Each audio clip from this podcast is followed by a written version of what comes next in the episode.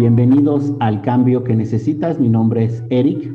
Mi nombre es Eduardo. Y hoy en esta entrevista nos acompaña Viviana Alomar, que es coach de vida, es practicante de programación neurolingüística, es conferencista internacional ya acreditada y autora de dos libros. Inteligencia emocional en el manejo de conflictos, mujeres con historia. Fundadora del Club Internacional de Mujeres. Damos la bienvenida a Viviana Alomar. Gracias, Eric. Gracias, Eduardo. Eh, estoy súper contenta de compartir este espacio con ustedes y agradecida por la invitación. Bueno, yo soy, como dijo eh, Eric, soy coach de vida y me apasiona mucho lo que es el crecimiento personal. Por eso, eh, inicialmente el año pasado, cuando fundé el Club de Mujeres, fue enfocado hacia eso mismo, hacia el desarrollo de la mujer.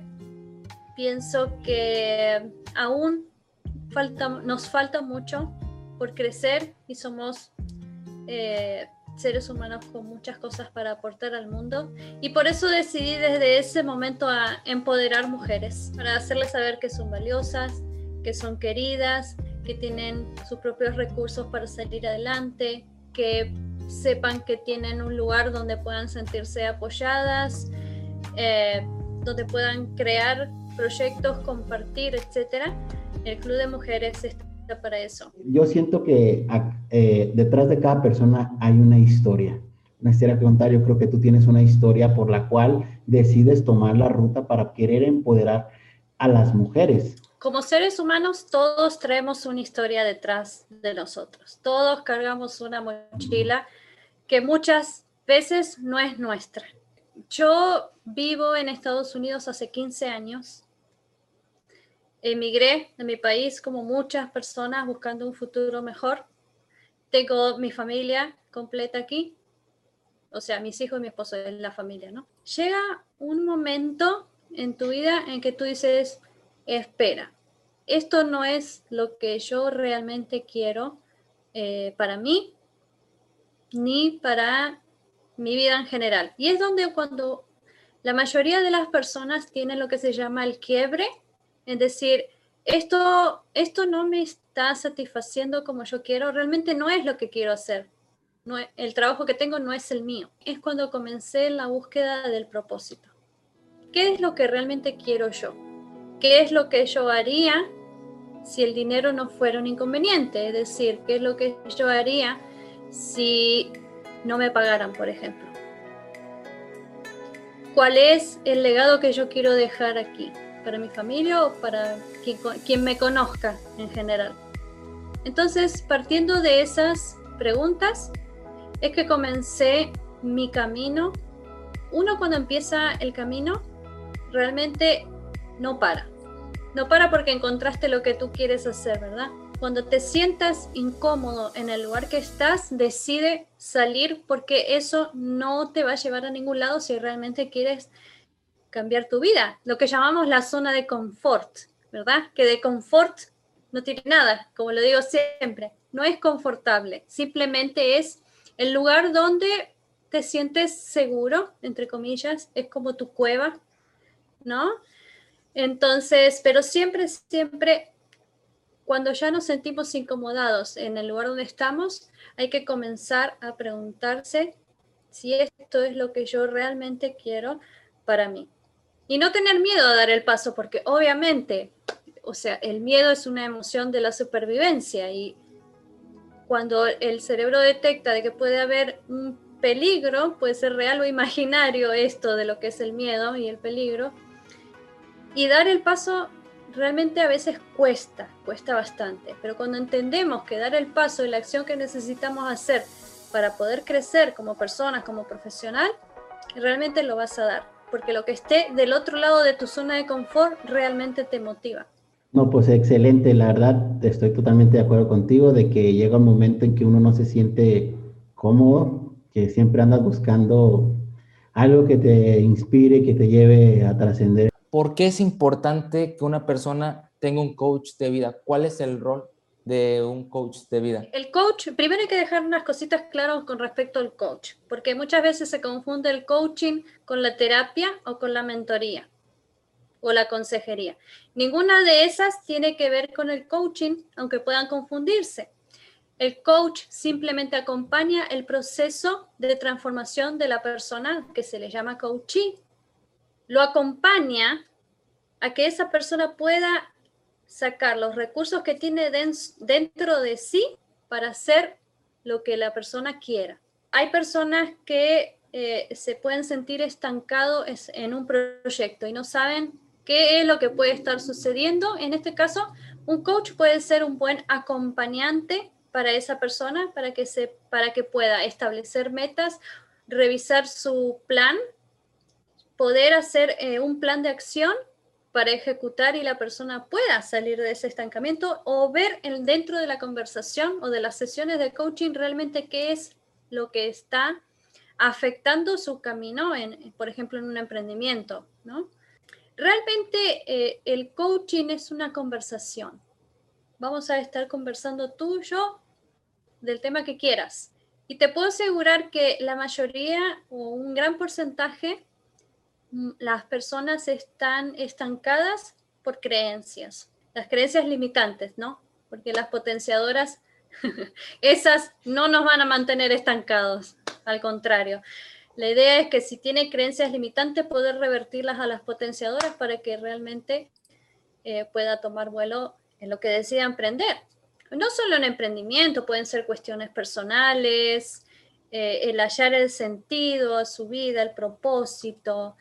Ah, lo que no, por ejemplo, es tratar depresión, no. La ansiedad, los trastornos, no.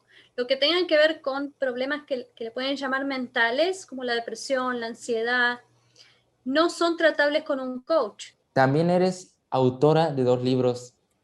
Muchos amigos que tengo les gusta la escritura y ellos quisieran como su sueño principalmente es escribir su propio libro. ¿Cómo podrías recomendar a ellos su inicio? ¿Cómo podrían ellos comenzar a escribir un libro? Esta pregunta me la han hecho muchas veces cuando supieron de la, de la, del lanzamiento de los dos libros, porque muchas personas piensan que es súper difícil publicar un libro. Hay que tener en cuenta de que tienes que buscar la alternativa a una editorial, porque la editorial te va a cobrar mucho dinero, a veces quizá ni siquiera le interesa tu libro. Lo que yo hice fue, primeramente, investigar ¿De qué manera podía yo publicar un libro? Primeramente tienes que tener la idea de lo que vas a escribir y ponerte a escribir ordenándolo en tu cabecita sobre el tema que tú quieres. Yo lo que hice fue ah, escribirlo todo en, en PDF y luego creé la portada en una aplicación que se llama Canva. Lo que hice fue subirlo a Amazon, que es absolutamente gratuito. Solamente tienes que crear una cuenta en Amazon Kindle, que le llaman. Es gratis y tú puedes subir el libro ahí siguiendo las indicaciones. Eh, tienes que poner tu portada, el precio, etcétera, etcétera. Tú ahí vas viendo, es súper fácil porque te va, el mismo sistema te va llevando a todos los pasos que tienes que tomar. Y en dos días, si todo está bien con tu libro, ahí lo tienes, publicado en Amazon. Puede ser el libro físico que ahí sí Amazon te descuenta un porcentaje que no es demasiado, es bastante accesible. O puedes tener la versión electrónica para quien le guste leer en dispositivos móviles. A mí, por ejemplo, me gusta más tener el libro. Es súper fácil, es una experiencia súper agradable porque estás creando tu propio libro. Yo tengo una pregunta, eh, ya que mencionas, si nos pudieras hablar acerca de, de tus dos libros, bueno, el primero se llama inteligencia emocional en el manejo de conflictos. Cómo manejar las emociones en determinados momentos. Cómo ser inteligente emocionalmente. Algunos ejercicios de inteligencia emocional. Como te digo, es un libro pequeño, pero con alto valor. Diferencia en lo que es la emoción, lo que es el sentimiento, que a veces es muy eh, fácil confundirlos pero no son lo mismo. La emoción y el sentimiento no es lo mismo. No es fácil ser, eh, llegar a ser inteligente emocionalmente. Creo que además es casi imposible llegar a la, a la perfección en eso, pero sí es muy importante que paso a paso vas a poder ir mejorando día tras día, trabajando en ti, en, aprender a reconocer lo que pasa contigo cuando suceden las emociones, de qué manera las puedes trabajar, cuáles son las emociones básicas, por ejemplo.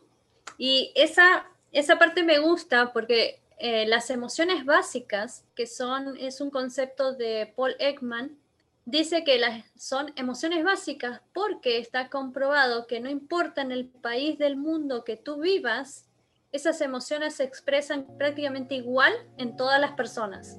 Eh, el miedo, la ira, la alegría, la tristeza, la sorpresa, el asco, en tu cara se nota prácticamente igual en todo el mundo. Entonces es bastante interesante ese libro. Mujeres con historias para contar resume 10 historias de mujeres reales que eh, han atravesado diferentes situaciones, algunas bastante complicadas, otras historias son más de eh, experiencias personales, vivencias, etc. Pero hay muchas historias que son eh, dignas de ser leídas por el mensaje que traen dentro. Ese les invito a leerlo y a buscarlo en Amazon.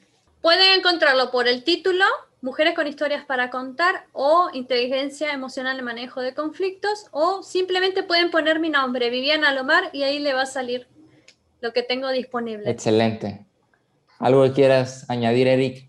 Este, Viviana, me gustaría que compartieras este, tus redes sociales, cómo las personas te pueden encontrar en Facebook, Instagram, si tienes algún canal de YouTube, que la gente se quiera acercar contigo, hacerte alguna pregunta. Sí, mira, me pueden contactar en Facebook como Viviana Alomar, también en Facebook de Club Internacional de Mujeres, solo para mujeres.